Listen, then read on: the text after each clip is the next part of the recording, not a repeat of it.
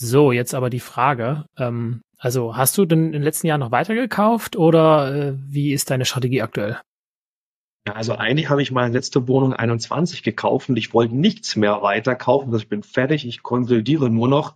Aber jetzt muss ich eine Wohnung kaufen, weil die so unverschämt billig ist, das, das kann ich nicht liegen lassen. Also die kriege ich für 50 Prozent des Marktpreises. Das wäre echt dumm, das Ding nicht zu kaufen. Ja, und damit starten wir rein in die erste Folge mit ähm, Alexander Rauer. Torben ist auch dabei im Immo Insights Podcast. Und ich würde sagen, bevor wir lange labern, jingeln wir rein und ich stelle den Alexander kurz vor, ähm, wie üblich auch.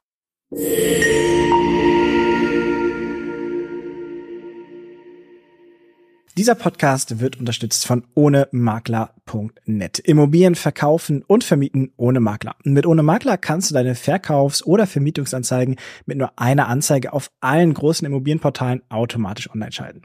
Dabei sparst du bis zu 49 Prozent im Vergleich zu Einzelanzeigen auf den jeweiligen Portalen und erreichst so eine größere Zielgruppe und damit natürlich auch mehr Anfragen. Wunderbar wird das Ganze durch eine zentrale Inbox ergänzt. So hast du portalübergreifend eine Anlaufstelle für alle deine Anfragen. Und so funktioniert's. Auf ohne-makler.net registrieren, Objektdaten eintragen, Laufzeiten und Portale wählen und schon ist deine Anzeige online. Und mit dem Code IMMOINSIGHTS1223 bekommst du 25 Euro Guthaben geschenkt.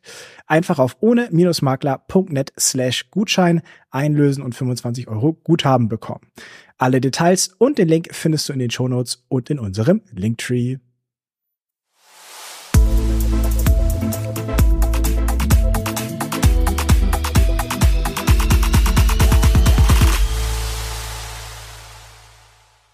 Ja, bevor ich jetzt reinspringe, erstmal herzlich willkommen im Podcast. Schön, dass du da bist. Ja, vielen Dank für die Einladung. Ja, also willkommen wir, am anderen Ende der Welt, würde, würde ich, ich, ich wollte gerade sagen, wir verbinden jetzt hier Frankfurt mit blauem Himmel bei minus zwei Grad, ähm, dann äh, wunderschönen Hamburg mit Schnee und Costa Rica mit äh, 27 Grad. Mensch, äh, gibt's was Schöneres? Ja, ich habe auch extra die Vorhänge hinter mir zugemacht, weil sonst müsstet ihr die ganze Zeit den Pool sehen und dann werdet ihr so abgelenkt, dass ihr euch auf die Fragen nicht mehr konzentrieren könnt. Äh, da, danke für dein Mitleid an uns. Sehr, sehr cool. Okay, ich habe mal äh, gegoogelt, was es äh, so für dich über, zu wissen gibt. Ich, ich glaube, wir haben ja eine total lustige Geschichte. Ich bin natürlich selber in meiner Geschichte als angehender Vermieter damals, dann war das 2018, 2016, ich weiß es gar nicht mehr, ähm, Seiten wie Immocation und natürlich dann aber auch dem Vermietertagebuch gefolgt und habe dann irgendwann gemerkt, dass du nach Costa Rica ausgewandert bist und ich glaube, es ist jetzt zwei oder drei Jahre her und äh, du hast irgendwie, glaube ich, irgendwie mal gepostet oder gesagt, hey, wenn einer in der Nähe ist, sag doch mal Bescheid. Und so waren wir auch tatsächlich vor zwei Jahren oder so, wo wir uns dann in Costa Rica im Urlaub getroffen haben und mal erzählt haben und so weiter. Und von daher super spannend, dich jetzt hier im Podcast begrüßen zu dürfen. Freut mich sehr. Ja, das stimmt. Als ihr uns in Costa Rica besucht habt, das war, glaube ich, in diesem Flugzeugrestaurant in Kepus, wo wir dann waren, ne? Manuel Antonio, ähm, wo da ja. irgendwie so ein altes amerikanisches Flugzeug direkt am Strand liegt, was dort umgebaut wurde zum Restaurant mit einer richtig schönen Aussicht auf die Bucht. Und ja, hat mich gefreut, dass ihr mich besucht habt. War natürlich immer wunderschön, äh, Besuch aus Deutschland zu bekommen, mit dem man sich ein bisschen unterhalten kann. Auch mal wieder auf Deutsch. Das ist auch mal ganz angenehm zu haben. Ja, also super, super spannende Geschichte und jetzt hier wieder im Podcast zusammenzukommen. Aber ich gucke trotzdem mal, was äh, Google so gesagt hat. Ähm, der Torben und du, ihr habt euch eben schon erzählt über das Thema SAP. Also du bist Ex-SAP-Programmierer, hast da, glaube ich, ähm, ja, bist einige Zeit, hast in Ostdeutschland aufgewachsen, dann in die Schweiz gegangen. Ähm, ja, machst seit deinem 33. Lebensjahr was mit Immobilien und mit Investieren. Ähm, mit 38 hast du dich selbstständig gemacht als äh, ja Immo-Coach, äh, würde ich mal so sagen, wenn man das so sagen darf. Aber ich bin gespannt mhm. auf deine Ausführungen gleich. Ähm, und mittlerweile, ja, hast du, wie schon erzählt, bist du eben nicht mehr in Deutschland, sondern hast du dich äh, ins Ausland verabschiedet, hast eigentlich schon einiges an Immobilien in Deutschland aufgebaut und machst jetzt eher so YouTube, Akademie und ja, aber auch weiterhin den, den sehr erfolgreichen ähm, Channel des Vermietertagebuchs mit dem Training und so weiter, die du da machst. Und äh, ja, beziehungsweise, man muss auch sagen, nur Costa Rica stimmt auch nicht. Und ich glaube, letztes Jahr hast du einen, einen Traum äh, wahrgemacht und bist mit der ganzen Familie mehrere Monate um die Welt gereist. Ja, also das ist so das, was Google sagt. Ich bin gespannt, was du sagst. Ja, es ist wirklich sehr gespannt, äh, sehr spannend, wenn man sich selber auch mal googelt, was dort alles steht. Ähm, vor allen Dingen, weil ich ja nicht der Einzige mit dem Namen Alexander Raue bin. Da gibt es ja noch ein paar andere Leute. Äh, da muss man mal die richtigen Leute finden. Aber klar, mein Vermietertagebuch ist natürlich mittlerweile ganz oben dabei, auch in den Google Rankings. Ähm, das hat mir damals auch sehr gut geholfen. Ich war ja früher erstmal nur Blogger, bevor ich mit YouTube angefangen habe. Deswegen sind die Sachen ganz oben. Und ja, du hast recht. Angefangen habe ich als SAP-Programmierer, SAP BW, ja, Business Warehouse für die Spezialisten und Nerds unter euch, wie ich ja auch einer bin, ähm, studiert damals Wirtschaftsinformatik in Braunschweig, aufgewachsen auch ursprünglich in Berlin, Hamburg, wo meine Familie jetzt auch noch wohnt. Und ja, dann war ich halt eine Zeit lang Unternehmensberater, dreieinhalb Jahre in Deutschland bin dann viel und her habe Kunden in ganz Deutschland gehabt und irgendwann bin ich dann in die Schweiz gewechselt als angestellter SAP-Programmierer, weil klar, in der Schweiz verdienst du das Doppelte, zahlst nur die Hälfte der Steuern, also da bleibt netto wirklich viermal so viel übrig. Und ähm, als ich jetzt so viel Geld in der Schweiz verdient habe, dachte ich, was mache ich damit? Erstmal natürlich viel Geld für Reisen ausgegeben, für teure Autos, Wohnung und so weiter. Ähm, war eine coole Zeit, aber nach einem Jahr habe ich gemerkt, ah, ist doch jetzt nicht so erfüllend. Man muss noch was anderes mit der ganzen Kohle machen. Und das war der Zeitpunkt, wo ich dann auch mit Immobilieninvestments angefangen obwohl ich in der Schweiz gewohnt habe, habe ich trotzdem in Deutschland gekauft, weil ich den Markt dort ein bisschen besser kannte und weil der Markt natürlich auch viel besser war, viel günstiger. Ähm, auch was das Eigenkapital angeht, hatte natürlich dann so meine Probleme, erstens Finanzierungen zu bekommen aus dem Ausland heraus, weil für die Immobilienspezialisten durch, die wissen ja, wenn man selber nicht in Deutschland wohnt, ist es super schwierig, eine Bank dazu zu bewegen, einen Kredit zu geben.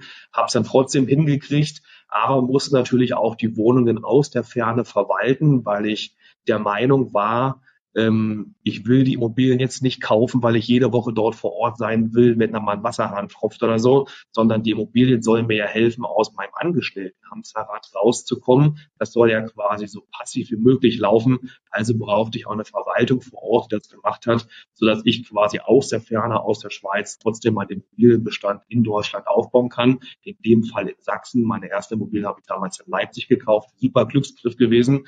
Und ähm, ja, so lief das halt die ganze Zeit. Ich habe in der Schweiz gelebt, gutes Geld verdient und das dann investiert in meine Immobilien in Deutschland, um mir dort halt einen Immobilienbestand aufzubauen. Mittlerweile bin ich bei 74 Immobilien und habe auch gesagt, ja, 74, das reicht jetzt erstmal. Ähm, weiter brauche ich nicht machen. Der Immobilienbestand ist groß genug. Jetzt muss ich eigentlich nur noch darauf warten, dass die Immobilienkredite abgezahlt sind, weil alles war ja klar über äh, Kredite finanziert und wenn die abgezahlt sind, dann bleibt da jeden Monat eine richtig hübsche Summe übrig. Dann habe ich keine Probleme mehr mit der Altersvorsorge, ich habe keine Probleme mehr mit der finanziellen Freiheit, bin flexibel und das war auch immer so mein Ziel, die Immobilien nutzen als Investment und sich damit alle Wünsche und Träume vorfüllen. Also das mal so ein kurz Durchlauf mein Werdegang. Ja, das hört sich doch nach einer wunderbaren Story an, ne? Also was mir schon mal ähm, sehr gut gefällt, ist dieses Thema, äh, also diese Analyse von, wo geht auch die Kohle hin, ne? Ähm, weil den Fehler, oder ich meine, das ist ja kein Fehler, aber viele verleben halt auch gerne ihr Geld und das ist auch schön und dann hat man ein paar schöne Jahre, aber äh, am Endeffekt ist es dann doch schöner, wenn man hinten raus äh, ein bisschen, bisschen mehr hat. Ähm, wie kam es denn, also hast du gesagt, äh, Kohle verdient, wie kam es denn wirklich konkret zu dem äh, Thema Immobilien? Weil ich sag mal, das eine ist jetzt sehr technisch, ne, dein Beruf. Und ich würde behaupten, den hast du dir ausgesucht, weil du darauf Bock hast, äh, auf das, auf das Thema. äh, ja, oder ähm, also, nicht, nicht, um, nicht unbedingt.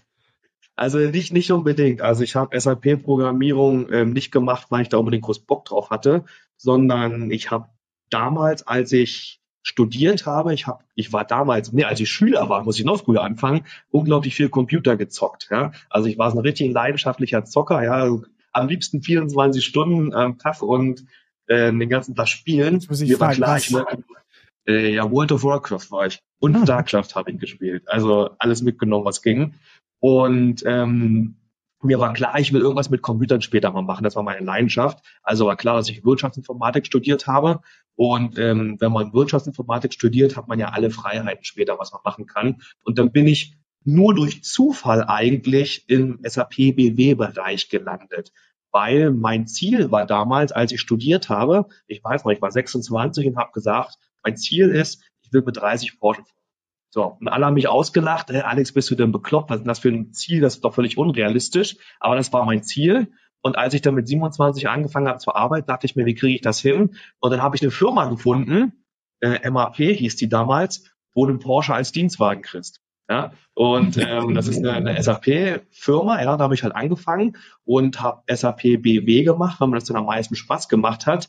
Und habe dann auch nach einem Jahr dann meinen Dienstwagen Porsche gekriegt, habe mein Ziel erfüllt, ähm, sogar noch kurz vor 30 und ähm, BW war für mich das, was am meisten immer Spaß gemacht hat, da bin ich da hängen geblieben, aber ich habe jetzt nicht gesagt, das mache ich, weil es ähm, mich irgendwie mein Leben erfüllt oder weil ich mir nichts Besseres vorstellen kann, sondern weil es auch mit der am besten bezahlte Bereich im SAP-Umfeld ist und auch ist nicht so super kompliziert. Und deswegen bin ich da geblieben, habe das Ganze gemacht und ähm, ja, wenn man da ja anfängt in dem Bereich Unternehmensberatung, fängt man sowieso von Null an, lernt wieder alles, lernt den ganzen Kram und so habe ich mich hochgearbeitet. Und am Ende war das dann, glaube ich, neun Jahre, die ich in dem Bereich gearbeitet habe, äh, nachdem ich dann ganzen Cut gemacht habe.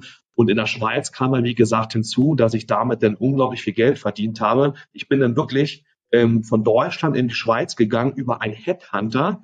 Und der Headhunter wollte mich in die Schweiz lotsen. Ich wollte damals gar nicht in die Schweiz, ja. Eigentlich wollte ich dem eine Absage geben und habe überlegt, wie werde ich den Typen jetzt los, ja? Ähm, und der hat mich gefragt, Alex, was muss ich dir denn anbieten, dass du in die Schweiz kommst? Ich wollte ihn loswerden und sagte ihm, ja, dann musst du mir das Doppelte des Gehaltes bieten. Der meint, okay, machen wir.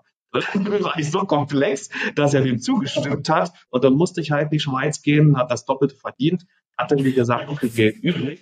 Und ähm, ja, das habe ich halt investiert. Das Geile ist in der Schweiz, hier muss ich dich ein bisschen korrigieren, Torben, in der Schweiz mit dem Gehalt, was du verdienst, musst du dich nicht entscheiden, ob du entweder investierst oder Spaß hast, du kannst beides haben, ja, weil ich habe auf der einen Seite mein Geld investiert, aber auf der anderen Seite konnte ich trotzdem mir einen Porsche leisten. Ja, also ich konnte beides machen, weil du in der Schweiz das Doppelte verdienst und du die Hälfte der Steuern zahlst, da bleibt so viel Geld am Ende des Monats übrig, ähm, vorausgesetzt du hast noch keine große Familie, dann kannst du genau die Sachen machen, die man in Deutschland leider mit den Finanzen nicht machen kann. Aber in der Schweiz ging das sehr gut. Und wie bist du zum Thema Immobilien dann gekommen? Also was war so der Trigger zu sagen, das ist genau die Richtung? Ja, der Trigger war, dass ich vorher mit zwei, drei anderen Sachen auf die Fresse gefallen bin. Ich habe damals am Kapitalmarkt ein bisschen was ausprobiert, ähm, habe da ein bisschen Geld verloren und irgendwann bin ich dann, habe ich auch bei YouTube weitergeschaut, wie Geld verdienen, passives Einkommen aufbauen und bin dann beim Alexander Düsseldorf Fischer gelandet. Der war damals so meine Inspiration, der damals zu dem Zeitpunkt ganz viele Immobilienvideos gedreht und da habe ich mich zum ersten Mal mit Immobilien beschäftigt, habe mir eine Immobilienbilanz angeschaut und gemerkt, ach, so funktioniert das, ja, mit dem Vermieten und Geld verdienen, weil wenn man sich mit dem Thema nicht beschäftigt, geht das ja komplett an einem vorbei, mal wirklich gar keine Ahnung, man hört immer nur die ganzen Horrorgeschichten, man weiß, ja, Immobilien vermieten, das ist nur was für ganz, die ganz Großen, das ist nichts für mich und so weiter, aber bei dem habe ich gelernt, wie einfach das Ganze halt ist. Ja, man muss einfach nur mehr Mieter erzielen, als äh, du für den Kredit und für die Kosten zahlst und dann bleibt da was am Monat übrig. Und dadurch, dass es halt ja wirklich auch Sachwerte sind, ja, die ähm, wo auch kein Problem mit der Inflation hast. Das ist halt wirklich eine, erstens eine super Anlagemöglichkeit für dein Geld. Und natürlich, wenn du gute Immobilien kaufst, bleibt da auch schon von Anfang an monatlich was übrig. Und so bin ich da gelandet und habe dann gesagt, 2016 als ich das Thema entdeckt habe, nee, Ende 2015 habe ich das Thema entdeckt, genau, Ende 2015 und habe gesagt, das ist total geil. Und ich wollte direkt am nächsten Tag meine erste Immobilie kaufen, gefühlt, nachdem ich damals die Videos gesehen habe, konnte ich aber nicht, weil ich hatte zu dem Zeitpunkt gerade meinen Job gewechselt, war also wieder frisch in der Probezeit. Und in der Probezeit finanzieren sich die Banken nicht, ja, und deswegen musste ich warten, bis ähm, März 2016, um meine erste Immobilie zu kaufen. Und mein Ziel für 2016 war, dieses Jahr kaufe ich meine erste Immobilie und ich gucke mal, wie das läuft. Ja, und Ende vom Lied war 2016 habe ich dann gleich sechs Wohnungen gekauft war quasi angefixt von, von dieser Sucht, ja. Wo das hat super Spaß gemacht. Ich habe gesehen, dass es läuft und dann wollte ich immer mehr. Also so hat's angefangen. Also direkt im ersten Jahr schon mal das Ziel äh, sechsfach übertroffen, ist natürlich erfolgreich, aber dann ist klar, wie du es in kurzer Zeit auch zu 73 Wohnungen dann geschafft hast oder Einheiten. Ja.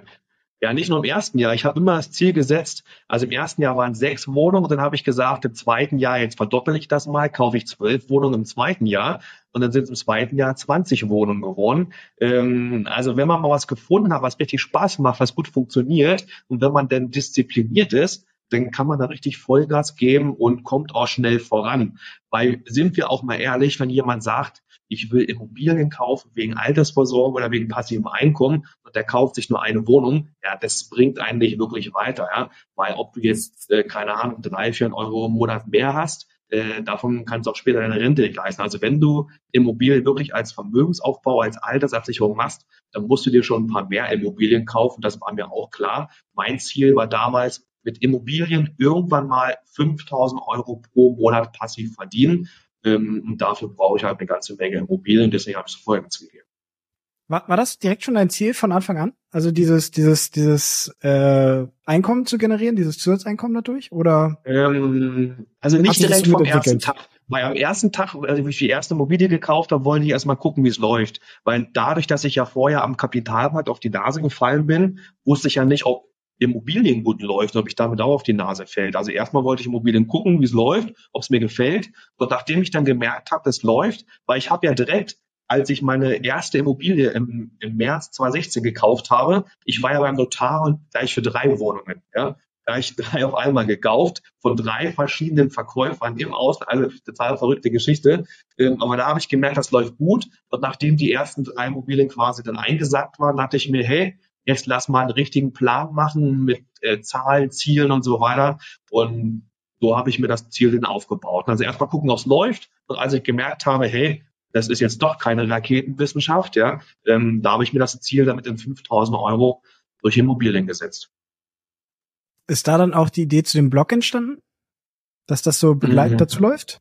Ja, ja, also die ist so drei, vier Monate später entstanden, weil ich ähm, damals schon sehr internetaffin war und damals schon gebloggt habe über verschiedene andere Themen und gemerkt habe, wenn man sowas Ganze in die Öffentlichkeit trägt, gerade über einen Blog, bei mir war es ja wirklich Tagebuch, deswegen hieß es ja auch Vermietertagebuch, hat das unglaublich viele Vorteile. Und einer der größten Vorteile ist, wenn man die Sachen öffentlich stellt, bekommt man extrem viel Feedback von seiner Community. Und da sind ja nicht nur Anfänger dabei, da sind ja auch fortgeschrittene und Profis dabei. Und die haben mir so viel Feedback gegeben, ja, auf meine Blogbeiträge zu meinen Immobilien. Da habe ich selber extrem viel draus gelernt ähm, von den Tipps, die mir die Immobilienprofis gegeben haben, die ich dann in meinem eigenen Immobilienportfolio umsetzen konnte, die mir geholfen haben. Also das war der erste große Grund. Und natürlich habe ich dann ziemlich schnell auch eine große Reichweite bekommen, auch mit dem Blog schon und habe gesehen, dass man das Ganze dann auch noch monetarisieren kann, indem man dann selber auch ein bisschen Werbung schaltet, indem man dann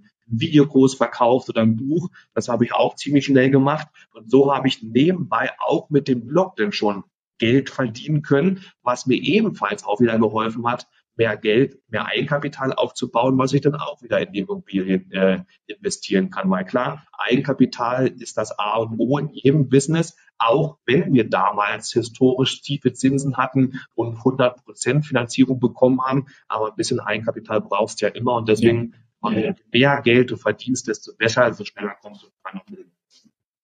Was ist denn deine Immobilienstrategie? Also ich habe mir hier parallel mal äh, deine Karte aufgemacht an Immobilien. Ich sehe hier schön äh, Chemnitz, Dresden, Leipzig, alles zwischendrin und da drüber so. Ähm, was ist deine, fass das mal für uns kurz zusammen, deine Strategie? Was kaufst du? Wieso kaufst du das? Mit welchem Ziel? Ähm, ja.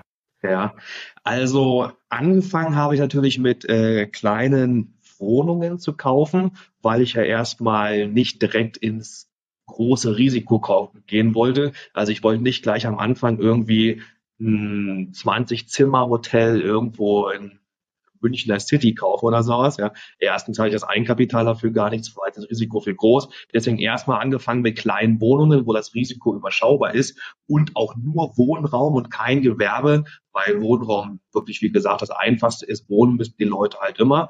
Das war so der Anfang. Und wie gesagt, in Leipzig habe ich angefangen, mit meinen Immobilien dort zu kaufen. Das war ein Glücksgriff. Ich habe damals eigentlich deutschlandweit gesucht, aber Leipzig war die erste Immobilie, die halt hängen geblieben ist, wo mir ein Makler am schnellsten eine Zusage gemacht hat. Und nachdem ich dann die Wohnung in Leipzig gekauft habe, mich auch dann sehr intensiv mit dem Markt beschäftigt, dann dachte ich mir, hey, bleibst du einfach hier, die Region sieht gut aus.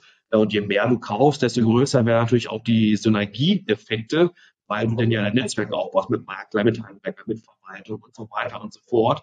Und dann habe ich alles in Leipzig gekauft, was quasi nicht bei drei auf dem Baum war und was halt äh, in meinem Rendite-Ziel reingepasst hat. Und irgendwann ähm, war aber dann ganz Leipzig abgegrast von den günstigen Preisen. Die sind ja auch super schnell angestiegen. Und dann bin ich halt nach Chemnitz gewechselt, habe da noch ein paar Immobilien gekauft und dann alles, was so in diesem Dreieck äh, zwischen Chemnitz, Leipzig und Dresden liegt, habe ich dann auch insgesamt sechs Mehrfamilienhäuser gekauft, wenn die ins Renditeportfolio gepasst haben. Also ich habe alles von B-Stadt, ja, Leipzig, wobei hier einigen sagen, mittlerweile ist Leipzig der größte aus einer A-Stadt, über B-Stadt, C-Stadt, aber auch in der Pampa. Ähm, wenn es in die Rendite gepasst hat, habe ich gekauft und ähm, liegt jetzt im Portfolio. Und natürlich ähm, waren viele gute Sachen dabei in Leipzig, aber es gab auch den einen oder anderen Fehlgriff. Äh, das ist ja immer so beim Investieren, es läuft nicht alles perfekt, aber das war so meine Strategie. Gucken, wie gut ist die Rendite, wie kann man das Ganze noch weiterentwickeln und äh, ja, und versuchen alles so in dem Raum Sachsen, weil natürlich da auch meine Banken waren. Weil das habe ich am Anfang schon gesagt, ich habe im Ausland gesessen und brauchte Banken, die mich in Deutschland finanzieren. Und meine Banken waren natürlich hauptsächlich lokale Volksbanken und Sparkassen in Sachsen, die natürlich aber auch dann in Sachsen finanziert haben. Also war am Anfang auch mein Fokus da auf dem Erbeschrecken. Das, das, das war eine Limitation auch, ne? Im, im Portfolioaufbau irgendwo so diese Finanzierungstätigkeit äh, das, oder die Finanzierungsparameter, dass du eben nicht überall Finanzierungen auch äh, bekommen hast, ne? Ja, genau, richtig. Also ich habe damals wirklich alle Banken in Sachsen angeschrieben, das waren 100 Stück und 95 Absagen habe ich bekommen. Ja, die haben gesagt, nee, wir finanzieren dich nicht, du sitzt in der Schweiz im Nicht-EU-Ausland, da ist das Risiko zu groß. Aber die anderen fünf Banken haben zugesagt und die waren aber richtig geil, weil ich hatte ja eine super gute Bonität in der Schweiz, weil ich ja richtig viel Geld dort verdient hatte und die haben mich dann mit Kusshand äh, ähm, finanziert, aber wie gesagt in Sachsen. Und dahin bin ich bei denen geblieben und mittlerweile habe ich sieben, acht Banken im Portfolio wo ich immer fragen kann, welche Finanzierung brauche und die haben das immer sehr, sehr gerne gemacht. So ein, so ein Geringswalde ist doch bestimmt eine D-Lage, ne? Oder? Ja, ja, das ist, das ist, das, das ist richtige Pampa. Pampa. Ja, ja, genau. Also die, also ich habe ja sechs Mehrfamilienhäuser und fünf davon sind in der Pampa, also D-Lage. Ein Haus, das in Chemnitz, das ist C-Lage. Ähm, aber ja, na, da hast du recht. Aber auch die D-Lage, dort gibt's auch Unterschiede, ja. Zum Beispiel mein Haus in Froburg, das ist eigentlich auch D-Lage, aber wenn da ein Mieter auszieht, habe ich trotzdem nächste Woche danach wieder einen neuen Mieter. Das läuft trotzdem gut. Aber andere Häuser, Geringswalde, wo du es angesprochen hast, da habe ich jetzt auch schon wieder ein halbes Jahr Leerstand in der hm. Wohnung, die ich eigentlich frisch renoviert hatte. Also das wow. ist wirklich, äh, manche Häuser laufen super gut, andere Häuser kannst du, kannst du manchmal. Das heißt, die Wohnung, so die Wohnung, die du gerade gesagt hast, die steht leer, obwohl du renoviert hast, das Ding? Das ist quasi jetzt noch, okay, und wird nicht, wird, äh, weil Preis zu teuer, Mietpreis zu teuer oder einfach nee, keine Nachfrage? Einfach nicht genau. Also das ist schon dort der normal, das ist der normale Mietpreis, den ich dort nehme. Das ist nicht mal viel, ähm, aber da gibt's einfach nicht genug Leute, die dort wollen. Und ähm, habe ich mir damals auch anders vorgestellt, weil ich gedacht habe, wenn du entweder günstig genug vermietest oder geil genug sanierst, kriegst du es immer voll. Nee, ist halt nicht so. Zum Glück ist das Haus im Gärensweile so gekauft, dass es auch rentabel ist, wenn es zur Hälfte leer steht. Ja, also das war so günstig eingekauft, weil ich damals wusste, ähm, dass es am Arsch der Welt. Aber wenn es halt, äh, wenn mehr als die Hälfte vermietet ist, dann ist es trotzdem profitabel. Das ist es. Deswegen eine Wohnung Leerstand ist, ist zwar blöd, ja, aber das macht jetzt das Haus nicht unbedingt schlechter. Also schlechter schon, aber das ruiniert mich jetzt nicht so, ich sagen. Hm. Ja.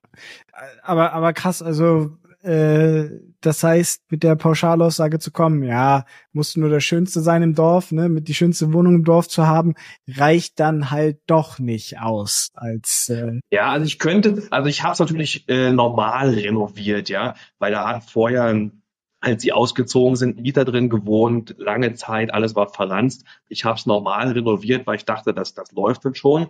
Ähm, aber natürlich könnte ich jetzt noch mal richtig mega geil renovieren, ja, auch mit bodenebener Dusche, ja, vielleicht auch Balkone anbauen und sonst was. Also solche Sachen, wie ich ja bei Mehrfamilien aus Chemnitz mache. Aber das wollte ich jetzt da erstmal nicht machen. Vor allen Dingen, weil ich mir auch nicht noch eine weitere Baustelle auftischen wollte. Ich habe ja zwei große Baustellen, die sich jetzt auch schon ewig lange hinziehen, weil der ganze Sanierungsmarkt in Deutschland, der komplett für den Hintern ist über die letzten drei Jahre, ja, angefangen mit der Handwerkerknappheit, Materialpreise, Lieferengpässe zu Corona-Zeiten, dann ist das ganze Zinsthema und so weiter. Da sind ja so viele Sachen auf einmal gekommen. Und da wollte ich jetzt nicht noch eine weitere Baustelle aufmachen. Und das Gute ist, wenn man so ein großes Portfolio hat, wenn da mal die eine andere Wohnung leer steht, dann geht das unter im ganzen Portfolio, weil die anderen Wohnungen kompensieren das Ganze. Deswegen ist es nicht so schlimm. Und das sagte ich ja auch, wenn du nur eine Wohnung hast und die steht leer, ist halt blöd. Aber wenn du halt 74 Immobilien hast und da stehen ein, zwei, drei Wohnungen leer, dann geht das im Gesamtportfolio einfach unter. Ähm, ja, jetzt nochmal zu deiner Strategie. Der Torben hat ja schon ein bisschen was äh, zu der Lage gefragt. Ähm, vielleicht nochmal bezogen auf die Insights. Ähm, also angenommen, da ist jetzt ein Zuhörer und der sagt auch, oh, der hat eigentlich einen ganz guten Job. Und ähm, aber ich könnte mir vorstellen, dein Beraterjob war jetzt auch nicht so ein 30-Stunden-Job in der Woche. Ähm, oder zumindestens konntest du wahrscheinlich nicht äh, fünf Tage die Woche dann dort in Chemnitz und Leipzig etc. sein. Also du hast einmal gesagt, das Thema Banken, du hast mit äh, wenigen Banken sozusagen bis mit denen gewachsen oder jetzt nicht unzähligen Banken. Aber auf der anderen Seite musst du ja wahrscheinlich irgendwie ähm, dort auch besichtigt haben etc. Also wie bist du da genau vorgegangen, um aus der Ferne heraus zu agieren oder da schnell zu wachsen? Ja, du hast recht, mein Job war kein 30-Stunden-Job, ähm, mein Job war eher ein 20-Stunden-Job, weil ich stark unterfordert war in meinem Beruf. Aber das ist noch ein anderes Thema. Aber trotzdem war natürlich klar, ich tue jetzt aus der Schweiz, aus Zürich, wo ich gewohnt habe, nicht für eine Besichtigung nach Leipzig oder nach Chemnitz fahren. Das war wirklich alles outgesourced. Also es gibt ja auch Gutachterservice, äh, die man nutzen kann, deutschlandweit, ähm, die mir dann geholfen haben, die Wohnung zu besichtigen, die ja auch viel mehr Ahnung von der Materie hat. Weil wenn ich als IT-Mann eine Wohnung besichtige, ähm, kommt da was ganz anderes bei raus, als wenn halt ein Bausachverständiger eine Wohnung besichtigt, der von der ganzen Materie tausendmal mehr Ahnung hat, weil er das Ganze ja gelernt, studiert hat, Erfahrung hat. Deswegen habe ich mir da Profis ans, äh, ins Boot geholt, die für mich besichtigt haben und die mir dann gesagt, Alex, ja, die Wohnung ist okay, kannst du kaufen. Oder die gesagt haben, ja, Wohnung hat Probleme, kostet ungefähr so und so viel, kalkulier das mal ein. Oder die auch manchmal gesagt haben, Alex, das ist eine super Ruine, auf jeden Fall Finger weg. Und so haben die mir geholfen, auch aus der Ferne heraus die Dinge einzuschätzen und die dann kaufen zu können. Und ähm, so habe ich es in allen Bereichen bei meinen Immobilien gemacht. Immer versucht outzusourcen an Dienstleister, sei es jetzt die Besichtigung, sei es auch die Makler, was jetzt Neuvermietung von Wohnungen angeht und so weiter, weil ich gesagt habe, ich will ja nicht das eine Hamsterrad aus dem angestellten Programmiererjob jetzt gegen das nächste Angestelltenrad als quasi Hausmeister oder Immobilienverwalter wechseln. Das Ganze soll ja passiv sein. Ähm, also das Ganze soll von sich alleine laufen und wenn ich irgendeine Arbeit dort zu verrichten habe, sondern das Dienstleister für mich mache, die ich dann bezahle. Und natürlich wird dann der Cashflow von dem Portfolio geringer, weil man damit seine Dienstleister bezahlen muss, aber man hat ja weniger zu tun und kann dann einen anderen Job machen, wo man dann wieder mehr Geld verdient. Das ist ja auch mal eine Sache von Opportunitätskosten. Weil ich habe mir überlegt, wenn ich zum Beispiel eine Wohnung besichtigen gehe in Deutschland, ja in Leipzig, dann waren das für mich locker Opportunitätskosten von 1000 Euro, weil ich muss erstmal hinfahren, ja, habe das Autokosten, habe Übernachtung, ich habe einen Tag Verdienstausfall und so weiter. Und da habe ich mir gesagt, ob ich jetzt 1000 Euro Verdienstausfall habe oder ob ich zwei, 300 Euro den Gutachter in die Hand drücke, der für mich besichtigt, das war ganz klar, wie die Prioritäten liegen. So war immer mein Prinzip, alles outsourcen, was geht. sodass ich mich auf das Geldverdienen konzentrieren kann und auf das Managen in der Ferne. Also ich habe meine Ausbildung wirklich nur darin gesehen, die ganze Ankaufsprüfung, äh, das ganze Managen die, und äh, die ganze Koordination und das mache ich auch bis heute noch so. Mittlerweile habe ich auch jemanden, der mir bei dem ganzen Thema hilft. Meine Mutter arbeitet für mich. Die macht den ganzen Bereich äh, Immobilienverwaltung mit, kümmert sich auch um die Kita und so weiter, um die Abrechnung und so, dass ich dort äh, wie auf andere Sachen, wie jetzt zum Beispiel meinen YouTube-Kanal kann. Also sozusagen bin ich in Familienbetrieb mittlerweile. Ja, genau, mittlerweile Familienbetrieb.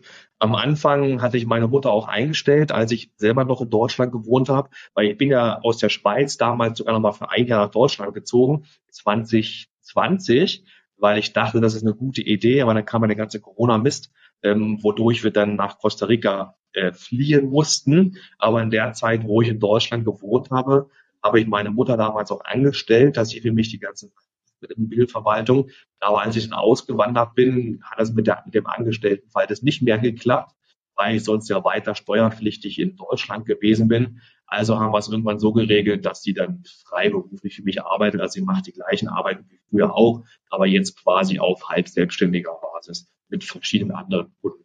Aber klar, ist denn mehr oder weniger Familienbetrieb.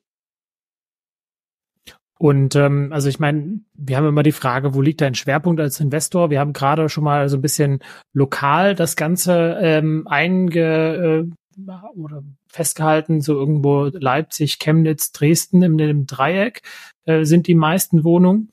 Ähm, aber was würdest du sagen, worauf hast du besonders beim Einkauf geachtet oder hast du einfach, sag ich mal, auf, die, auf den äh, Cashflow geachtet oder was war das Wichtigste, um zu entscheiden, ja, das ist ein Ding, das kaufe ich jetzt?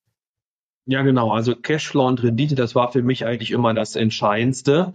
Ähm, und je schlechter die Lage ist, desto höher muss die Rendite sein. Also in Leipzig habe ich damals gesagt, ich will sieben Prozent Rendite, als ich eingekauft habe, was ich auch bekommen habe. Ich habe auch in Leipzig damals für zehn Prozent Rendite eingekauft in Off-Market, als ich die richtigen Strategien hatte. Aber gerade in der Pampa, wo ich gekauft habe, ja, hat ja von das Haus in Falde angesprochen, das hatte halt 15 Prozent Rendite. Also je weiter an die Pampa, desto höhere Rendite. Und das war so mein, mein Ziel eigentlich, ähm, dass ich am, am liebsten auch fertige Sachen. Also eigentlich wollte ich nie groß was mit Renovierung, Sanierung zu tun haben. Ähm, das war zumindest in den ganzen ersten Immobilien so, in den ersten Wohnungen, die ich gekauft habe. Und irgendwann bin ich dann ja auch zu Häusern gewechselt.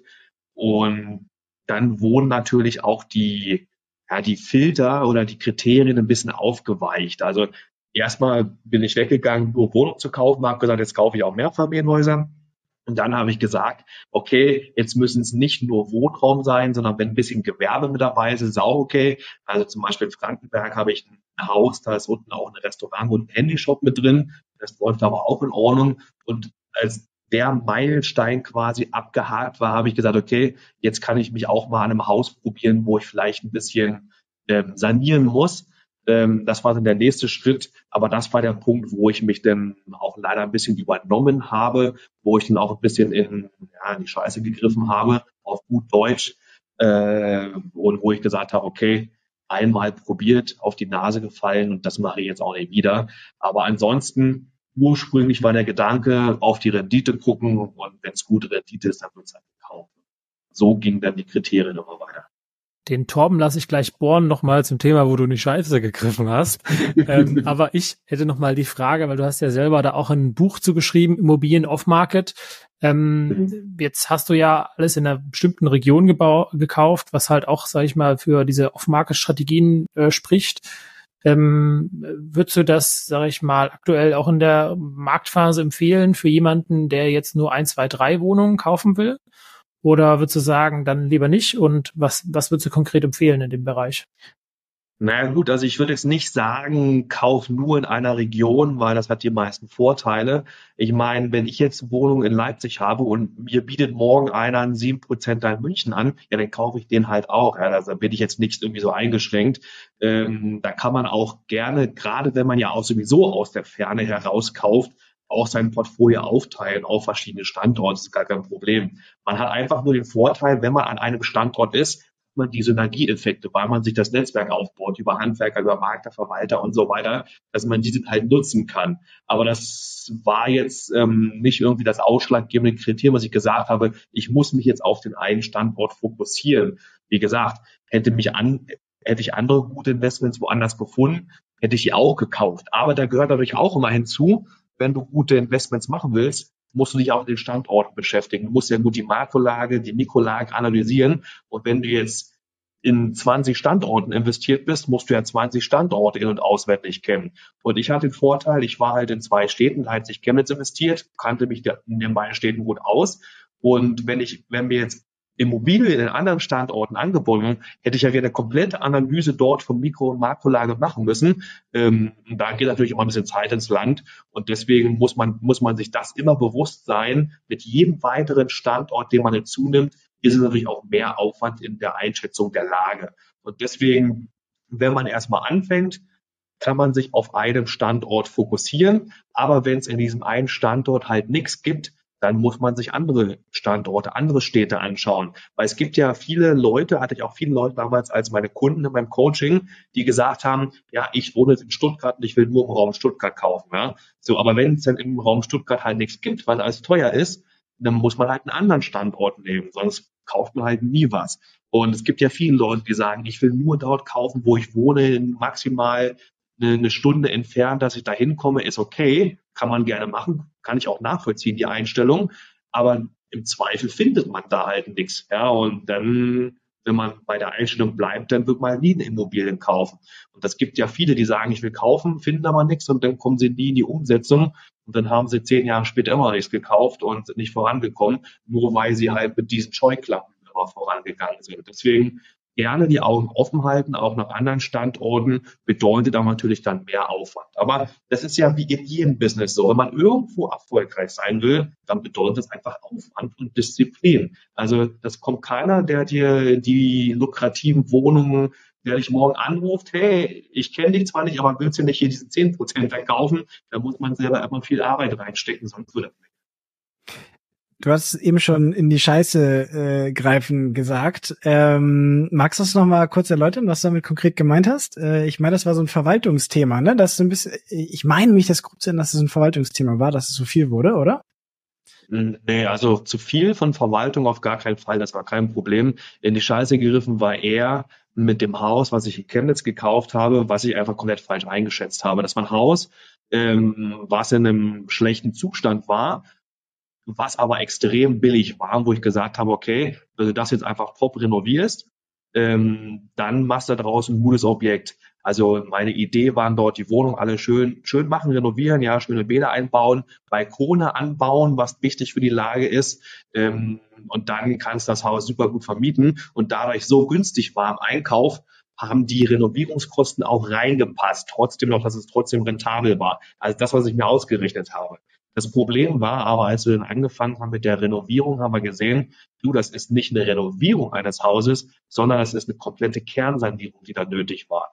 Und äh, wenn du halt Kernsanierung von den Kosten gegenüberstellst gegen eine Renovierung, kommst du locker mal aufs Doppelte, manchmal sogar aufs Dreifache. Und da sind natürlich dann die Kosten komplett aus dem Ruder gelaufen. Also am Ende mussten wir wirklich alles an dem Haus machen, auch Elektrik neu machen, neue Heizungen einmachen, Steigstränge neu machen, ähm, Hof alles machen und so weiter. Da sind so viele Sachen zusammengekommen.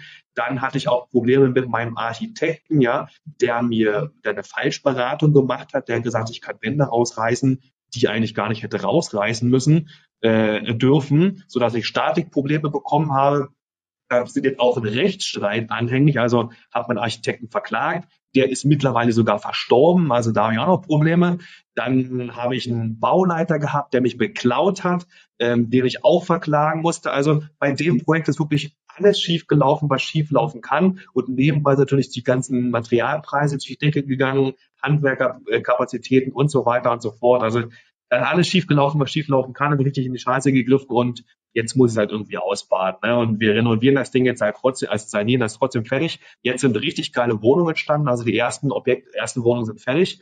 Ursprünglich hatte ich geplant, auch mit sechs Euro die Quadratmeter zu vermieten in Chemnitz. Ja, ursprünglich Durchschnitt sind dort fünf, ich wollte sechs haben, kriege jetzt sogar sieben, also ich kriege sogar teurer mir als ursprünglich geplant, aber trotzdem ist das kein Renditeobjekt mehr. Die Kosten für die Sanierung sind so hoch, dass es einfach keine Rendite mehr ist. Ich meine, wenn es jetzt fertig ist, bleibt zwar ein schöner Cashflow übrig, ähm, aber das ist jetzt nicht mehr, dass ich mir ausgerichtet habe, irgendwie so zehn Prozent Rendite oder so.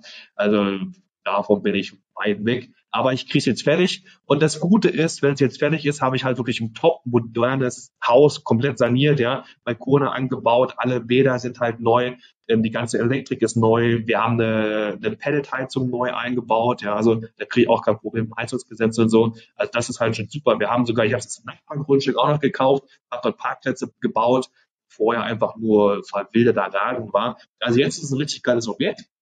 Ähm, aber Rendite ist das nicht wirklich. Verkauf eine Option? Ähm, eventuell wäre das auch mal eine Option, wobei ich sage, ähm, mittlerweile wirft es dann ja auch Geld ab, ja, und ist halt mein am besten saniertes Haus im Portfolio. Also jetzt brauche ich es, glaube ich, auch nicht mehr. Also ich hätte es irgendwie direkt am Anfang wieder verkaufen müssen, wenn überhaupt.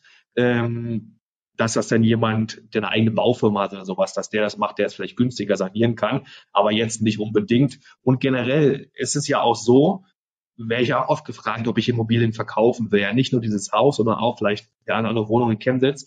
Aber ich tue mich noch ein bisschen schwer damit, in einer Zehn-Jahres-Frist zu verkaufen, weil ich habe keinen Bock, dem Staat richtig viel Geld in, in den Schlund zu schmeißen. Und deswegen keins meiner Objekte ist aus der Zehn-Jahres-Frist raus, weil ich habe ja erst 2016 angefangen mit dem ganzen Immobilienthema. Das heißt 2026, also in zwei Jahren, kommen meine ersten Immobilien aus der Zehn-Jahres-Frist raus, wo ich steuerfrei verkaufen kann. Deswegen vorher kommt das sowieso nicht in Frage.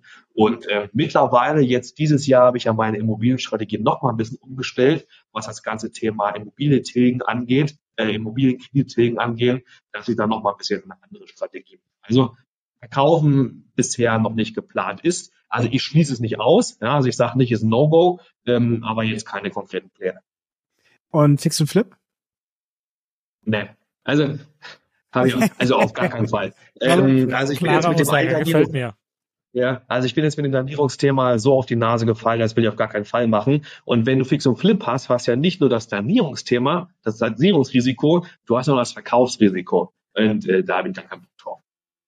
Okay. Ähm, möblierte Vermietung oder Sondervermietung? Irgendwie sowas nochmal? Ja, ich habe so ein bisschen Sondervermietung mit dabei. Ja. Also ich habe den einen oder anderen Monteur mit in meiner Wohnung, ähm, aber ansonsten auch nicht, weil ich gesagt habe, ähm, das Ganze soll für mich ja so passiv wie möglich sein. Ich will ja ein passives Einkommen haben. Und wenn du alles, was du in Spezialvermietung machst, ja, Airbnb, möblierte Vermietung, Monteurswohnungen, bringt zwar ein bisschen mehr Rendite, aber ist auch mehr Aufwand. Klar kannst du auch outsourcen mit Verwaltung und hier und da und Dienstleistern, aber trotzdem ist es mehr Aufwand. Und ich will es eigentlich so einfach wie möglich, so passiv wie möglich haben. Deswegen versuche ich überall Langzeitmieter reinzukriegen, mit denen ich mich nicht rumschlagen muss, sodass vielleicht ein bisschen weniger Rente übrig bleibt, aber ich auch weniger Stress habe.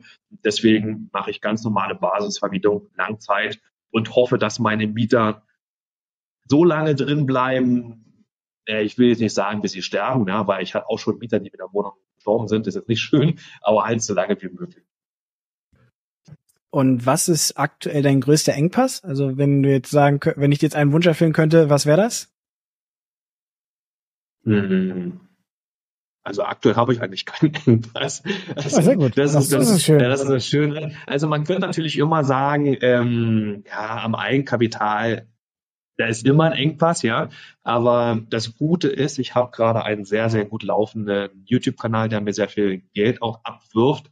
Und das ganze Geld investiere ich dann wieder in meine Immobilien rein, sodass ich dort keinen Engpass habe. Ähm, ich könnte natürlich, wenn ich noch mehr Eigenkapital hätte, das noch schneller voranbringen. Aber jetzt ist es einfach so, das läuft alles, ja, wird mit jedem Monat besser. Und ob das jetzt ein bisschen schneller, ein bisschen langsamer läuft, läuft ist jetzt nicht ganz so wichtig. Also das, nö, gerade habe ich keine Engpass, das ist wirklich gut. Zum Thema YouTube-Channel kommen wir noch äh, in Teil zwei. Genau, richtig. Da Perfekt. hängt ja auch eine ganze Menge mit dran. Ne? Also was ich jetzt nur noch mit reinwerfen kann, dadurch, dass ich ähm, mit dem YouTube-Kanal, dass er so gut läuft, nicht so gut verdiene, habe ich natürlich meine Immobilienstrategie auch ein bisschen umgestellt. Weil ursprünglich war der Gedanke ja, dass ich meine Immobilien habe und die über die nächsten 20, 30 Jahre komplett von den Mietern abgezahlt werden. Die Mieter zahlen ihre Miete und damit werden die Kredite abgezahlt. Und dadurch, dass ich aber so viel Geld verdiene, nehme ich das Geld selber, um auch die Kredite abzuzahlen, wenn die Zinsbindungen auslaufen. Einfach um Risiko rauszunehmen, auch für meine Familie, weil ja das ganze Immobilienthema und die ganzen Immobilienkredite ja an meiner Bonität hängen. Und sollte mir was passieren, hätte halt meine Familie Probleme. Also aus diesem Grund und natürlich, wenn ich jetzt die Immobilien tilge, muss ich sie nicht anschlussfinanzieren, was natürlich bei den hohen aktuellen Zinsen immer wehtut. Also letztes Jahr, ich weiß noch, November hat mir meine Bank Anschlussfinanzierung für 5,5 Prozent angeboten. Äh, das, war einfach nur krank. Mittlerweile sind Zinsen ja wieder um ein Prozent runter, aber das tut trotzdem halt nicht Not. Deswegen tilge ich jetzt meine Kredite, habe dann die Kredite weg und dann habe ich natürlich auch mehr Cashflow. Zum Beispiel im November letzten Jahres habe ich den Kredit für drei meiner Leipziger Wohnungen getilgt. Ich habe einige Wohnungen nochmal zusammenfinanziert. Das war irgendwie noch eine Restschuld von 96.000, habe ich dann bezahlt und dadurch fällt natürlich die Kreditrate von 450 Euro im Monat weg. Und das ist natürlich auch wieder mehr Cashflow, der dann pro Monat übrig bleibt. Aber klar, geht natürlich nur, weil ich jetzt so viel Geld verdiene.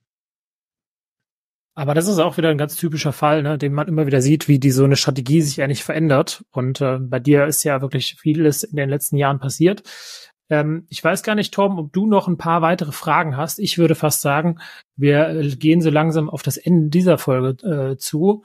Ähm, auch wenn wir jetzt, glaube ich, nur ein ganz kleines Stück deiner Immobilienkarriere gehört haben, aber ich glaube, es ist einfach auch eine Inspiration immer, wie weit man denken kann und wie es dann doch laufen kann äh, für einige. Und von daher würde ich sagen, von meiner Seite auf jeden Fall schon mal vielen Dank.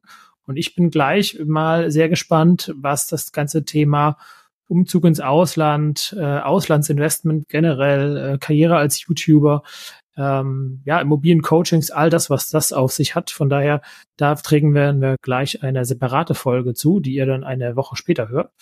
Ähm, ich weiß nicht, Torben, hast du noch irgendwelche Fragen vorab? Torben schüttelt den Kopf für diejenigen, die das nicht hören können. Ähm, von daher, Alexander, hast du noch was vorab? Sonst würde ich noch nennen, wo man dich erreichen kann und dann würden wir mit unseren Insights langsam abmoderieren. Ja, zum Abschluss, was du gerade gesagt hast, ne, dass es inspirierend ist, was man alles erreichen kann. Also mir würde es genauso gehen, würde man jetzt die Zeit um sechs, sieben Jahre zurückdrehen und mir hätte damals jemand gesagt, Alex, du hast in fünf, sechs Jahren hast du 74 Immobilien, hätte ich gedacht, hey, seid ihr denn bekloppt, ja? Das geht auf gar keinen Fall. Also bei mir war es auch jedes Jahr so, dass ich mich selbst übertroffen habe, meine Ziele übererfüllt habe und immer jedes Jahr immer besser wurde und ich nie gedacht hätte, dass ich mal da stehe, wo ich jetzt bin. Aber ich habe einfach immer weiter Vollgas gegeben, bin diszipliniert dran gewesen, habe meine Ziele verfolgt. Und wenn man da wirklich motiviert dran bleibt und sich nicht von den ganzen Hatern und Neidern, ja, oder von den ganzen Neinsagern irgendwie äh, demotivieren lässt, dann kann man auch wirklich damit Erfolg haben. Und deswegen wünsche ich euch allen wirklich viel Erfolg, wünsche euch viel Durchhaltevermögen, weil das braucht's wirklich, wenn man erfolgreich sein will. Muss man Vollgas geben, muss man motivierend sein, aber dann kann es auch auf jeden Fall klappen. Ja, danke für deine Insights in dem Sinne sozusagen. Tom, machst du weiter? Yes. Ähm, meine Insights für heute äh, ist, dass man bitte Leerstand nicht unterschätzen darf, besonders in strukturschwachen Lagen. Das haben wir nämlich Richtig. tatsächlich, glaube ich, noch nie als Insight gehabt. Alle anderen nee. Dinge wiederholen sich immer wieder, aber ich glaube, der ist tatsächlich mal richtig neu. Äh, und auch eine Sache, die ich mir aufgeschrieben habe, äh, die auch neu ist, ist, äh, du hast gerade so schön gesagt, Immobilien sind Familiensache. Ähm, dass es eben nicht nur für dich da ist als Individuum, Alexander Raue, sondern für deine Familie. Äh, und das fand ich irgendwie schön. Das, ja, das ist auch ganz wichtig, ne? Weil ich habe ja als Immobilieninvestor angefangen, als ich damals noch ledig war, ne? Ohne Frau, ohne Kinder. Und dann geht man so eine Immobilienstrategie auch ganz anders an, auch was das Risiko angeht. Weil ich habe ja schon eine wirklich hoch, also nicht hoch, also schon eine risikoreiche Strategie gefahren. Aber wenn irgendwann Familie da ist, auch mit Kindern, dann denkt man darüber halt nochmal anders. Vor allen Dingen, wenn man dann halt auch der Alleinverdiener einer Familie ist. Und wenn der dann ausfallen sollte, gibt's halt Probleme. Und deswegen, klar, komme ich jetzt zu dem Schluss, jetzt muss ich Risiko rausnehmen, um auch einfach meine Familie abzusichern. Ja, finde ich schön. Ähm, ich guck mal in meine Insights, wie äh, bei dem letzten Runde habe ich auch wieder ein paar mehr, aber der Torben, dem hängen ein paar aus dem Hals raus. Nummer eins ist für mich wieder Netzwerk, ja. Äh, du hast es anders gemacht als viele andere, die irgendwo auf den Stammtisch gehen. Du hast einfach dein eigenes, äh, deine eigene Online-Plattform gegründet und dich so mit anderen Leuten vernetzt und trotzdem, äh, obwohl du nur deine Erfahrungen geschrieben hast, ähm, sind die zurückgekommen und das kann wirklich ja jeder auf Instagram oder sonst wo machen, ohne dass er dafür einen harten Blog braucht oder so. Ähm, ich, du hast immer wieder gesagt, setz dir Ziele und du wirst sie erreichen, wenn du mit Aufwand und Disziplin äh, da dran bleibst. Ja, und das finde ich auch ganz, ganz wichtig. Was ich spannend fand, war das Thema Outsourcing für schnelles Wachstum. Natürlich braucht man dafür das Geld, aber ähm, wie man sieht, hat das natürlich auch geklappt. Und ähm, ja, ich habe nur noch den letzten Punkt und dann lasse ich den Torben auch äh, in, äh, aus der Folge fast raus. Anfangen, weitermachen, langfristig dranbleiben und dann entsteht da ein enormer Wert. Du hast es selber gesagt. Ähm, ja, den, das, das sieht man oft gar nicht so richtig äh, am Anfang, wenn man drin ist, äh, was dann nachher alles raus wird und da glaubt man gar nicht dran. Ähm, ich würde sagen, für die, die dich noch nicht kannten, ich habe noch, obwohl ich, ich hab das noch ein, weiß. Ich habe noch einen Insight. Was? Der Torben hat noch einen Insight? Das glauben wir nicht. Eine es Neuigkeit geht, in 2024. Es geht auch remote. Da brauchen wir das passende hm, Team. Stimmt. So, ja. alle sprachlos. Bam. ähm, äh, äh, wenn man dich noch erreichen will, mehr über dich erfahren will, ähm, gleich gibt's die zweite Folge mit dir, äh, wie schon erwähnt. Äh, ansonsten vermietertagebuch.com Instagram, äh, Alexander Raue und YouTube auch Vermietertagebuch. Ich weiß nicht, ob du was hinzufügen willst. Ansonsten bin ich sehr gespannt, gleich in der nächsten Folge mehr dazu zu erfahren. Und ähm, ja, sag eigentlich nur vielen Dank für deine Zeit und bestelle schon mal schöne Grüße in die Sonne. Danke, danke für die Einladung, genau. Und äh, liebe Grüße zurück nach Deutschland. Perfekt. Dann sehen wir uns gleich in Teil 2. Rausgejingelt. Tschüss. Bis dann. Tschüss. Tschüss.